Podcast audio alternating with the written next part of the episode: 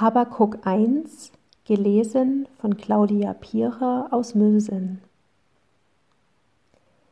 Dies ist die Last, die der Prophet Habakuk geschaut hat. Herr, wie lange soll ich schreien und du willst nicht hören? Wie lange soll ich zu dir rufen, Frevel, und du willst nicht helfen? Warum lässt du mich Bosheit sehen und siehst dem Jammer zu? Raub und Frevel sind vor mir. Es geht Gewalt vor Recht.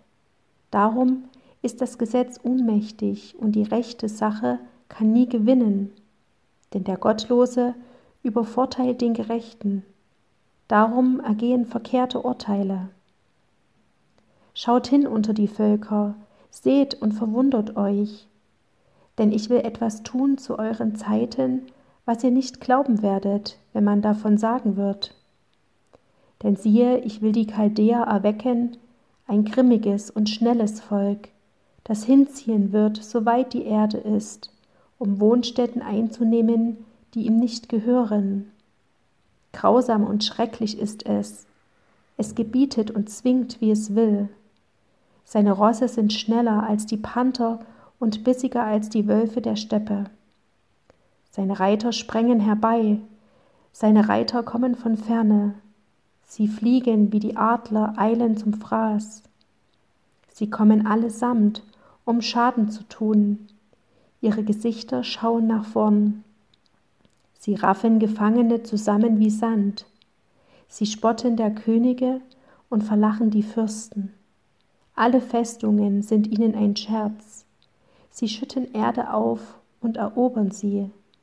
Alsdann brausen sie dahin wie ein Sturm und jagen weiter. So machen sie ihre Kraft zu ihrem Gott. Aber du, Herr, bist du nicht mein Gott, mein Heiliger von Ewigkeit her?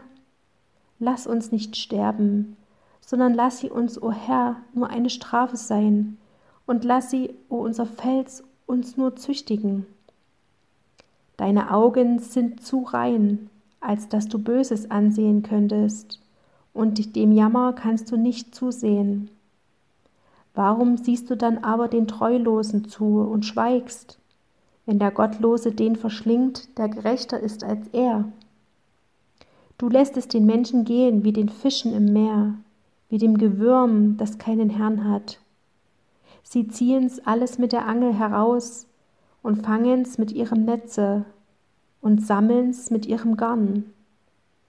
Darüber freuen sie sich und sind fröhlich, Darum opfern sie ihrem Netze und räuchern ihrem Garn, weil durch diese ihr Anteil so fett und ihre Speise so üppig geworden ist. Sollen sie darum ihr Netz immer da ausleeren und Völker umbringen ohne Erbarmen?